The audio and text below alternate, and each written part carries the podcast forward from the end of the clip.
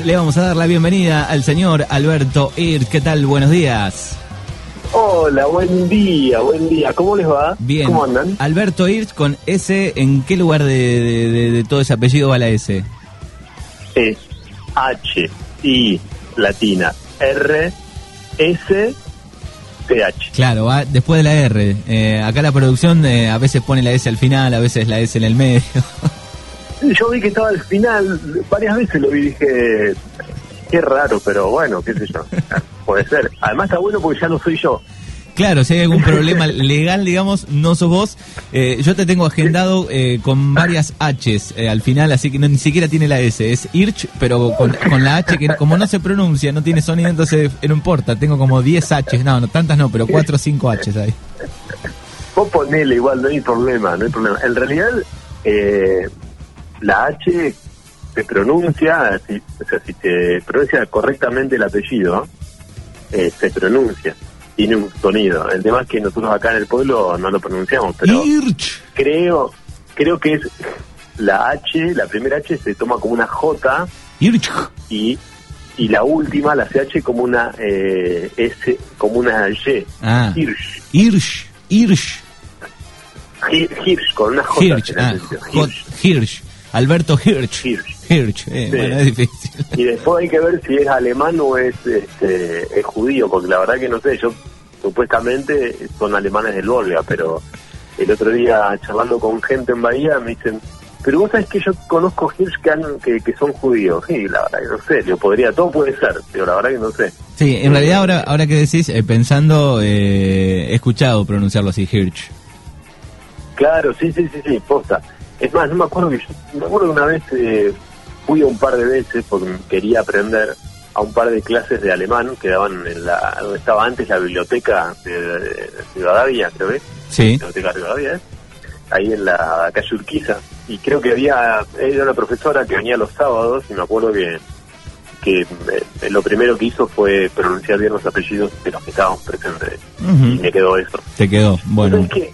Hablando de Hirsch, le quiero contar a los Hirsch que están escuchando la radio que la semana anterior, a 15 días, un fin de semana me leí, me encanta ese tipo de lectura, me leí en un fin de semana el libro de Aramburu de O'Donnell. Sí. Y Hirsch, justamente, eh, era la mano derecha de Jorge Born, del padre en realidad de Jorge, de Jorge Born. De los Born, del famoso Born, del secuestro del, de- del hombre de los 60 millones de dólares. Ujú. Y la verdad que nada, me llamó la atención porque no, no conocía a un Hirsch con un apellido tan fuerte que, a ver, para que los que no saben de lo que estoy hablando, los Born le ponían los ministros de Economía al país, ¿no? Hasta la última época de Menem. Claro. Tenían poder ahí. Sí, un poquito nomás, controlaban casi toda la Argentina. y Qué fueron secuestrados en los 70, ¿no? Sí, En sí, sí. 74. Eh, incluso, Así este, que- me acuerdo cuando había, escuché cuando había presentado el libro eh, O'Donnell. Un libro muy interesante, es obviamente muy fácil de, de leer porque es una, un thriller, es una novela, pero con datos de investigación periodística. Eh, están buenos, eh, está bueno. Tanto el, el secuestro de los hermanos Born como eh, Aramburu. Sí, me acuerdo cuando contó la anécdota que había este, tratado con la familia, que, que en un momento habían pactado una nota, después no.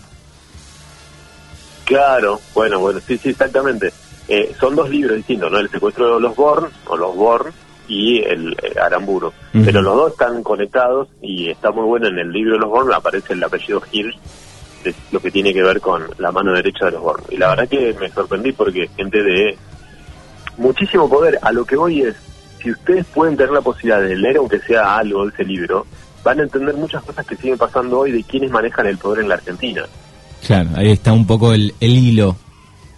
Exacto. ¿Quién maneja la plata? ¿Quién, quién maneja los precios en Argentina? Eh, ¿Quiénes son los que tienen el verdadero poder eh, cuando aparecen este tipo de grupos o, por ejemplo, salen a decir, bueno, no, eh, la verdad es que no es momento para eh, poner impuestos, ¿no? Eh, que ustedes escucharán o habrán escuchado en los medios masivos de la Argentina. Cuando dicen impuestos, no están, no te dicen que son los 12.000 más ricos de la Argentina, que es a partir de los 20 millones de dólares. Eh, Y es por No única es- vez, además. Sí, pero además si no fuera por única está bien, también está bien y eh, estamos hablando de gente que arranca en los 20 millones de dólares. ¿no? para arriba. O sea, no creo que ninguno, o por lo menos la mayoría que está escuchando la radio, no debe tener esa plata en el, en el banco. no. Eh, Así que no se hagan problema que no les va a tocar los impuestos ahí. sí. Bueno, ¿qué ha sucedido en los últimos eh, siete días en el gran portal de Regueira Noticias?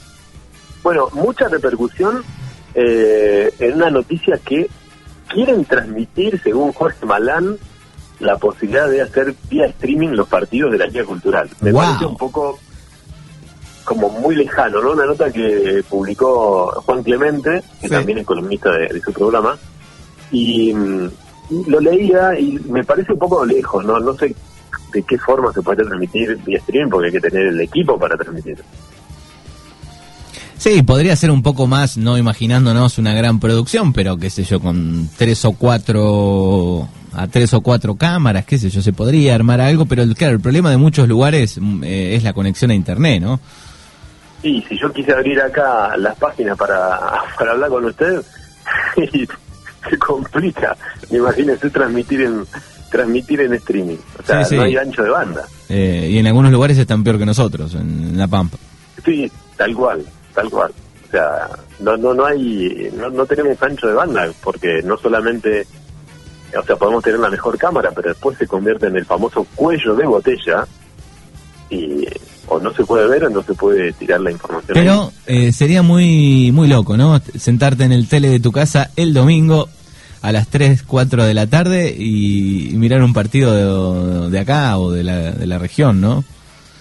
estaría muy buena. La idea me encanta, ¿eh? Me encanta. No, eh, creo que habría que hacer una inversión muy grande de parte, no sé si de la liga, no, no sé cómo harían eso, eh, pero estaría muy bueno. El tema, claro, lo buscamos por el lado económico de los clubes, si no ingresa gente a través de las entradas, porque viste que dicen que hasta que no esté la vacuna. Y bueno, pero de última, para, para poder ver el streaming tendrías que pagar el precio del partido, qué sé yo.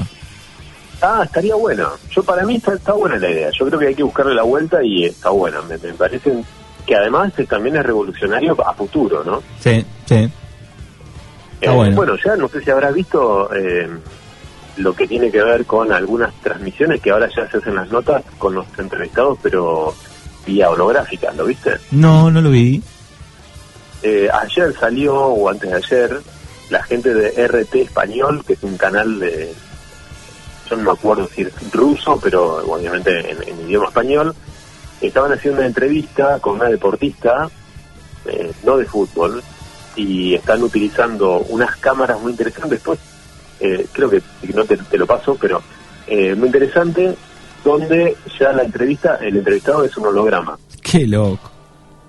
Es muy, es muy fuerte. Ahora, ahora que estás diciendo, creo que vi una noticia, pero no sé si era esta. Eh, algo a principio de año, me parece, que, que discutían si, si estaba bueno o no estaba bueno y no sé si no había habido alguna falla en un momento eh, en, la transmisión del holograma.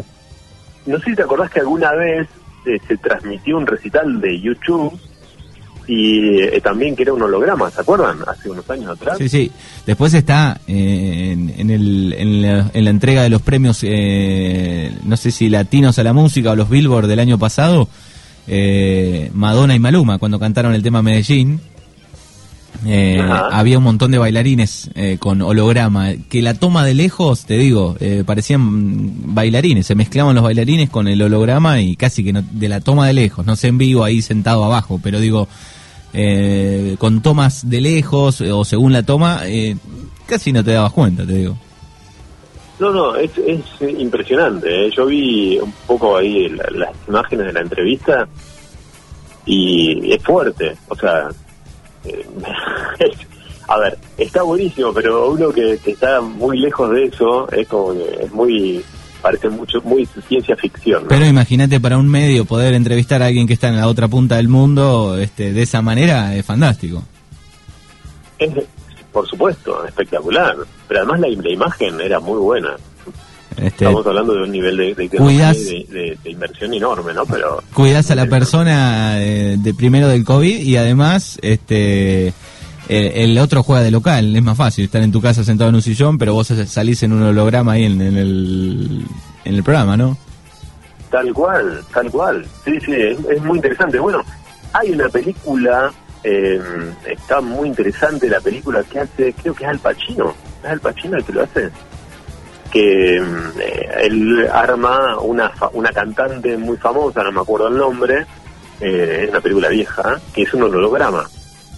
Y entonces llega a tener tanta, tanta fama que él se pone celoso de, de- de la fama, de, de- su holograma, que eh, la da por muerta, como que la secuestraron y la mataron. Sí, tenés y al razón. primero, al primero que involucran en el asesinato es a él, porque le, decían que te- la mujer sale a decir que él tenía una relación con esa chica, sin saber que era un holograma, ¿no? Está buena la... 2000, 2002, eh, Simone se llama la película. Simón, ahí está. tal Sí, cual. sí, un Pero clásico. es interesante cómo, cómo eso se puede aplicar hoy en, en una entrevista o en los medios de comunicación, ¿no? Así que, bueno, ¿qué más hubo en, durante la semana? En la famosa reformita judicial, ¿no? Porque es una reformita, no es una reforma realmente importante. Y el 70% de los argentinos, nosotros publicamos una encuesta, dice que es necesaria la reforma judicial. Bueno, obviamente la justicia está muy mal vista en la Argentina. eh, y bueno, tenemos el caso Facundo, ¿no? O sea, donde eh, hoy a la mañana, por ejemplo, nos enterábamos que la jueza Marrón, esto no tiene que ver con la reforma, sí sobre la justicia, eh, sí sancionó, o por lo menos le puso un límite a los abogados de la querella eh, para que no den información que es extrajudicial, pero no le puso ningún límite a ciertos medios de Bahía Blanca para que salgan en medios nacionales a mostrar toda la información Claro. eh, judicial, ¿no? Eh, entonces, es, es, bueno, nada, eh, Bahía Blanca arde con ese tema hoy por hoy. Eh, así que es todo un tema. Pero bueno, la, la encuesta da que la gente sí quiere una reforma judicial. Hablando de- del tema del caso Facundo, bueno, lo que pasó esta semana, ¿no? Eh, o- lo que tiene que ver con los medios, con los grandes medios de poder. No sé, si- no sé si ustedes se dieron cuenta que el lunes a la tarde eh, salió la noticia de que los restos eran de Facundo. Sí, sí, lo anunció. Yo vi una placa de, de crónica y creo que TN también lo hizo, ¿no? Claro, bueno, ¿qué más pasó? Hay un par de cosas interesantes. La gente, la agencia Telam también lo publicó y se armó un gran lío porque, para los que no saben, la agencia Telam es la agencia oficial del gobierno. O sea, es lo que se transmite a, nivel nacional, lo dice Telam. ¿sí? Es como la palabra del gobierno nacional. Eh, ¿Qué pasó? Hay una movida que se ha- esto por ahora es, es algo que queda fuera, pero que se habla mucho, que se traspasó esa información y se publicó desde un portal de Córdoba a nivel nacional.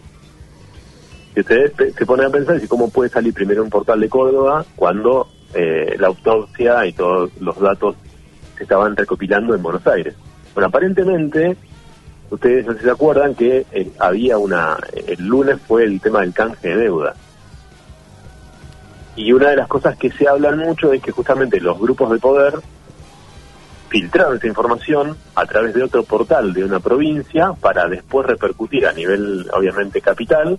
Y eso, obviamente, generó todo un malestar porque la madre salió a decir, no, no, no, nosotros no nos avisaron nada. Más allá que ayer miércoles se confirmó, bueno, hay un gran problema con eso y hubo un gran problema de metida de pata con la agencia Telam eh, por publicar algo que no era oficial. Si bien ya se sabía, no era oficial. Bueno, acá volvemos al tema de lo que yo les decía hoy cuando comenzamos la charla.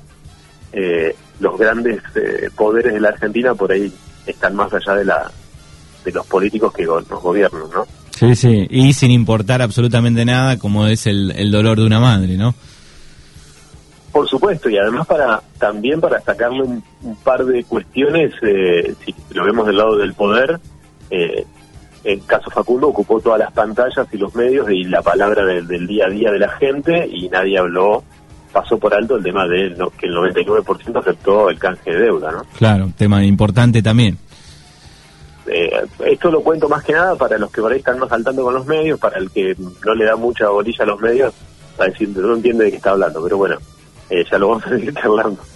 Eh, el otro el otro tema, eh, también hablando de Bahía Blanca, bueno, eh, hay más casos de los que, bueno, esto lo veníamos hablando con vos, Manu, un montón de veces, hay mucha repercusión obviamente en la zona, y nosotros lo publicamos, la, la crisis sanitaria, ¿no? Porque si bien están superan ya más del 80% eh, las camas, la ocupación de camas de COVID en, Bahía Blanca, también hay un gran problema de eh, la cantidad de eh, personal sanitario que está enfermo. Entonces hay una crisis y una preocupación importante para la gente de la zona, porque recuerden que los casos graves que hayan en la zona van a caer en Bahía Blanca. Y Bahía Blanca está con un nivel de saturación por las reuniones sociales al aire libre. A ver, hace un tiempo atrás, hace 15 días atrás, que siempre tenemos en cuenta que los números que aparecen hoy son de 15 días hacia atrás, la gente se volcó con los días lindos directamente a la calle a tomar mate, eh, sin ningún tipo de cuidado, ¿no?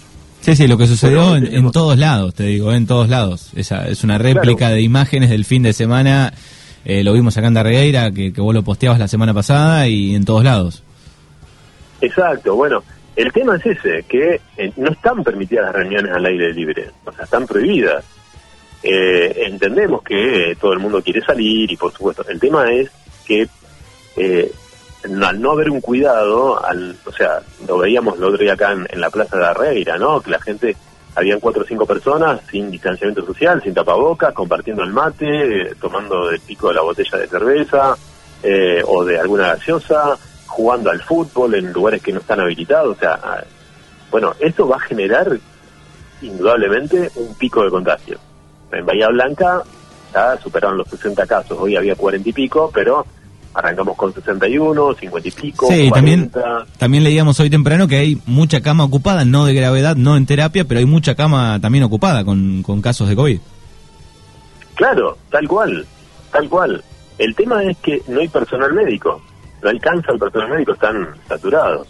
Y según los infectólogos, y esto, atención porque esto todavía no terminó, algunos dicen que eh, si estamos en los 9.000 fallecidos, algunos esperan 20.000, otros 30.000.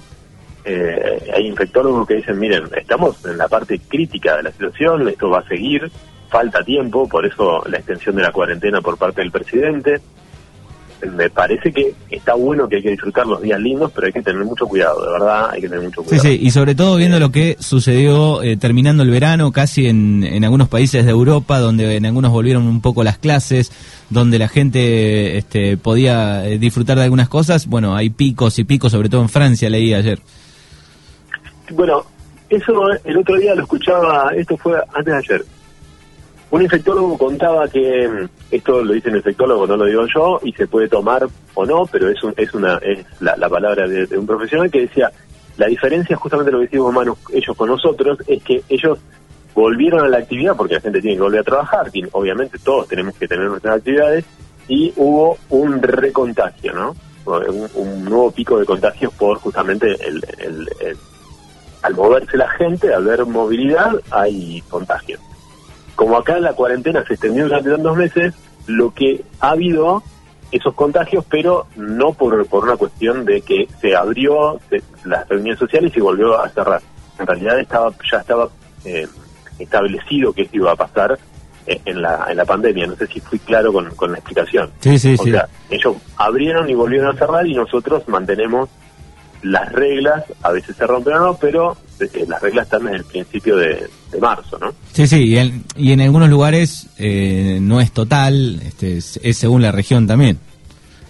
Tal cual, tal cual. Bueno, la reguera está en, en un lugar realmente muy, pero muy favorable, ¿no? Sinceramente, eh, tienen casi una vida normal. Esto sí, yo creo que lugares no sacando las ciudades grandes o, pueblos que, que, han tenido un, gran eh, una gran cantidad de contagiados, bueno, volvieron a alguna fase, cambiaron, pero digamos, la mayoría de los pueblos del interior, creo yo, eh, están están como de regueira, digamos, en una especie de fase 5 con un montón de, de casi todas las actividades eh, en su normalidad, podemos decir, ¿no? Obviamente se, se mezclan cosas de, no poder viajar, eh, de productos que no llegan, eh, faltan algunas cosas, este, pero bueno, es el, es el camino por el cual tenemos que transitar y creo yo tenemos para largo todavía. Sí, Manu, eh, realmente no conozco un infectólogo que diga que antes de abril del próximo año vaya a estar la vacuna. Con eso lo que estamos hablando es que al no haber una vacuna no se van a permitir eventos masivos, o sea que un montón de cosas que no van a suceder. Salvo, salvo Trump, que dijo que tres días antes de las elecciones le van a poner, este, se van a poder empezar a vacunar. que no está chequeado eso. Eh, o sea, tiene tanto poder que tal vez lo haga, no sabemos, no, no, eh, son, los, a nosotros nos va a llegar a lo último las vacunas, así que... Sí, sí, si esperamos que venga la vacuna por el lado de Estados Unidos, eh, tenemos que esperar. Eh, tengan en cuenta algo, la vacuna primero se va a repartir en los países que más poder tienen, porque son los que más dinero ponen para la producción, después van a llegar al resto, después cuando lleguen van a estar en la, van a ser vacunados en la población de riesgo y después por último nosotros, o sea. Después TN, después todos nosotros. claro, exactamente. Hablando de lugares donde, eh, otra noticia que tuvo mucha repercusión, Manu, fue hablando de lugares que eh, están bien en la Argentina con respecto al tema de los contagios, o sea, bien en el sentido que lo tienen controlado, es que el 14 de septiembre volverían las clases en La Pampa, ¿no? Con este sistema de eh, burbujas de 3, 4 hasta 5 chicos. Así que vamos a ver qué es lo que pasa. Bueno, acá el 14 de septiembre en La Pampa. Veremos el ejemplo de La Pampa, qué sucede. Ojalá que, marche bien y que, bueno, aunque sea el último tramo del año, eh, no sé, los chicos puedan este, reencontrarse un poco con, con ese lindo lugar que es la escuela, eh, aunque da un poco de, miedo también, pero bueno, eh, veremos cómo, cómo lo maneja La Pampa. Sí, tal cual. es un buen modelo. A, ver qué pasa. a ver qué pasa. Es, es interesante eso, ¿eh? Vamos a ver que, cómo lo maneja La Pampa. Si bien tengamos en cuenta que la población de La Pampa es bastante pequeña con respecto, por ejemplo, creo que, no sé, toda La Pampa, toda la provincia de La Pampa tiene la misma cantidad de habitantes que Bahía Blanca, para que tengan una idea, ¿no? Sí. Entonces, también es un, a ver cómo lo van a manejar, eh, pero hay lugares donde dicen ya las clases no van a volver, ¿no? Hasta fin de año no, no van a volver. No sabemos, pero bueno, eso es lo que están diciendo desde los gremios, que no, no, no tienen pensado volver si bien si estamos si lo tenemos en cuenta que ya estamos en septiembre y hasta octubre hay lugares que ya no va a haber clases si habría clases habría no sé noviembre solo o noviembre y mitad de diciembre no sé lo que siempre soñamos nosotros cuando éramos chicos cuando éramos jóvenes tener un mes de clase nada crecimos en otra en una, en una época equivocada siempre soñábamos cuando éramos chicos eh, tener menos días de clase Tal cual, tal cual. Ahora tenés todos los días gente igual, que no tiene que ir a trabajar. Igual, guarda que yo soy de la este del 2001, eh, que tuvimos un mes de paro seguido con este el señor de la Rúa. Ah, vos agarraste, vos agarraste ese año tan lindo. Que sumado todos los días fue un mes, un mes y pico de sin clases, ¿no? Seguidos hubo, creo, una semana y media sin parar y después así días intercalados de a tres, de a cuatro. Claro, qué año, ¿eh? Qué, año qué añito inolvidable, sí. Sí, sí, sí. Bueno, menos mal que no nos este, no nos tocó también el, en ese año la, la pandemia, ¿no? no sé. ¿qué Una pandemia, pandemia al cuadrado sería. Sí, pandemia al cuadrado, tal cual. Hablando de clases, eh, la Universidad del Sur también, ¿no? Dijo el rector que eh, hasta el año que viene lo más probable es que siga la modalidad virtual y el año que viene se vería el tema, obviamente, de poder ingresar a las clases.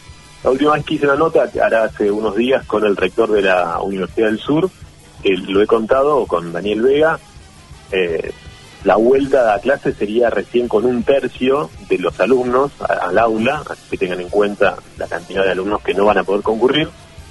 Y eh, por este año no creen que antes de, fin de año vuelvan las clases presenciales a, la Universidad del Sur. Eh, si bien tienen todos los protocolos, pero te imaginas que solamente va a poder cursar un tercio de los alumnos y vuelven a partir de octubre o noviembre, pero lo más probable es que solamente esté habilitado como hasta ahora el tema de los exámenes. Eh, eh, obviamente con todos los protocolos, pero los exámenes nada más. Después la cursada va a seguir siendo virtual. Muy bien. Y eso es, también es un tema. Bueno, tuvo mucha repercusión, Manu, eso que contaste de lo que pasó en Berreira. Eh, realmente nos sorprendió, hubo casi 150 este, personas que escribieron eh, muy a favor de que la gente no cuidaba, no se cuidaba. Eh, realmente nos sorprendió eh, que tanta gente esté de acuerdo, ¿no? Tantos lectores estén de acuerdo en que este, no se usaban las tapabocas, que no se cuidaban, que este, bueno, el tema de las denuncias, ¿no? Eh, algunos decían, bueno, pero ¿qué, ¿qué denuncia podemos hacer si están todos sentados delante de la comisaría? Que hay que hacer la denuncia. el lunes el, lunes a la mañana Fernando hizo una especie de, editorial en el arranque y, estuvo bueno que, falta este un poco de, de alguien que vaya ahí y les explique a los chicos, más que, que vaya la policía. Bueno, claro, exactamente. Concientización y, y, enseñar y pasa, es, creo que es la manera, ¿no? Y además no puede haber en cada lugar 100.000 policías para, para algo que la mayoría en realidad sabe y falta un poco desde casa y un poco desde de todos lados, ¿no? Tal cual, tal cual. Me parece justamente el tema de la educación. La educación siempre es la base de todo, ¿no? O sea, cada vez de lo que estamos hablando es una cuestión de educación. Eh, justamente en esto también, el tema de saber por qué pasa esto, por qué, a ver, por qué hay cinco personas, y no estamos hablando solamente de chicos, ¿no? Estamos hablando de grandes, de, tipos de 50 años, 60 años, que tampoco se cuidan, ¿no? Porque no es que es la culpa de los chicos, sino es que le caemos siempre al, al que menos puede. Eh, a ver, y no se tienen que juntar, ¿no? Como ha pasado en algunos casos de profesionales que decís, bueno, se juntan a compartir un mate o a, a compartir, sí, a ver, me parece que... Sí, incluso no estoy de acuerdo. Anoche miraba la entrevista del presidente eh, en TN hmm. eh, y le preguntaban por eh, su encuentro con Moyano en una foto sin barbijo, dijo que fue un segundo, pero bueno, tampoco estoy de acuerdo con, con eso. Bueno, justamente tienen que dar el ejemplo. si, si te imaginas si ellos no, no se cuidan en eso, qué le queda al resto, ¿no? Sí, sí, por eso. es o, ver estos anticuarentenas como, eh, no seas mariquita, contate a comer una soda y después termina, ¿no? Porque, a ver, eh, Checopar, eh, tan guapo que es, al final eh, terminó este, internado, guardado por COVID y era el que decía a través de los videos, eh, no seas mariquita, ¿no? Anda a comer un asado, Feynman. una pavada, todo eso. Feynman y al final los machos tan machos terminan, viste, pidiendo por favor que los internen porque no aguantan los dolores, ¿no? De, la enfermedad. Entonces, esos irresponsables también tienen que pagar. Eh, y, me parece que son los primeros que no tienen, o no, o este este tipo que, se cree que es humorista, ¿no? El otro día en la calle, alentando. La gente que lo está viendo, serían cuatro, ¿no? No, no eran mucho más, pero digo, eh, hay que ser respetuoso porque después esos tipos, cuando caen en un hospital, tienen el dinero suficiente para pagarse el mejor tratamiento. El tema son los otros que lo siguen, eh, que no tienen para comprarse dos aspirinas. Entonces ahí está, cuando no hay una educación, cuando hay una responsabilidad, eh, realmente es, lamentable que haya gente que no que no le importe la salud de, los demás, ¿no? Que eh, la verdad que es lamentable. Bueno, otra noticia que tuvo mucha repercusión, mano, con esto vamos a ir cerrando. Dale, acá, acá, acá, el acá el productor Copito ya nos hace señas. Chicos, vayan redondeando. disculpen, disculpen preguntar. Eh, también tuvo mucha repercusión en lo que pasó con estos 12 mil pesos de multa por no usar tapabocas, ¿no? En, pasó en Coronel Pringles y mucha gente también reaccionó eh, diciendo, bueno, que no, que no se cuidaban. Así que realmente todo un, todo un tema. Eh, ¿Qué más tengo para contarte, Manu? lo de Guatraché, que trataron el tema del asesinato de David, ¿no? En el juicio de Bahía Blanca. Este chico que asesinado, asesinó en la triple A en Bahía Blanca ya por los 70, también tuvo mucha repercusión en las redes sociales. Eh, bueno, el tema de las estafas, ¿no? Atención con esto de las estafas que sigue pasando. Por favor, eh, tengan mucho cuidado. Nosotros hemos vuelto a publicar eh, los datos que nos proporciona el fiscal eh, Cafaso, con los que usted también hizo una nota sobre el tema de las estafas, los intentos de estafas, los 500 mil pesos que eh, de recompensan por eh, la, aparición de Ismael Gómez, ¿no? Por lo menos que quien brinde datos. eso es un tema muy importante que este, nos toca muy cerca, porque Macachín es una localidad pequeña que está muy cerquita de, de la Regueira, para los que nos escuchan a través de Internet. ¿Qué más tengo para contarte eh, por acá? Bueno, una, una buena movida esto de la propuesta de reciclado en Darreguera con el corazón solidario, ¿no? Eh, ha tenido mucha repercusión. Lo vi, lo vi en Darreguera Noticias. Y por último, eh, bueno, ahí nosotros subimos la, una nota de La Tecla, que es una revista de, la, de La Plata, que habla sobre cómo vienen, lo que ya veníamos comentando en otros momentos, Manu con vos, y también lo, hablábamos en Bahía, eh, hemos hecho nota con Gustavo Pose, que es el intendente de San porque es quien apoya y lo muestra como el referente de la cesta al actual intendente Facundo Castelli. O sea, estamos viendo que se vienen las internas del radicalismo con varias pujas, que van a ser las elecciones dentro de, dos meses nada más, pero además también, eh, según lo que pasa en estas elecciones, hay grandes chances de que Castelli vaya a un lugar legislativo en las elecciones del año que viene. ¿sí? Así que, bueno, a prepararse porque este, ya tiene el apoyo de Pose y el apoyo de Martín Lustó para este, ser el referente de la sexta sección electoral, que no es poca cosa. Vamos a ver cómo, cómo lo ven los otros pares a Castelli, ¿no? Si realmente se lo van a permitir o no, pero bueno, es lo que viene. Lo que viene. Políticas que nos toca.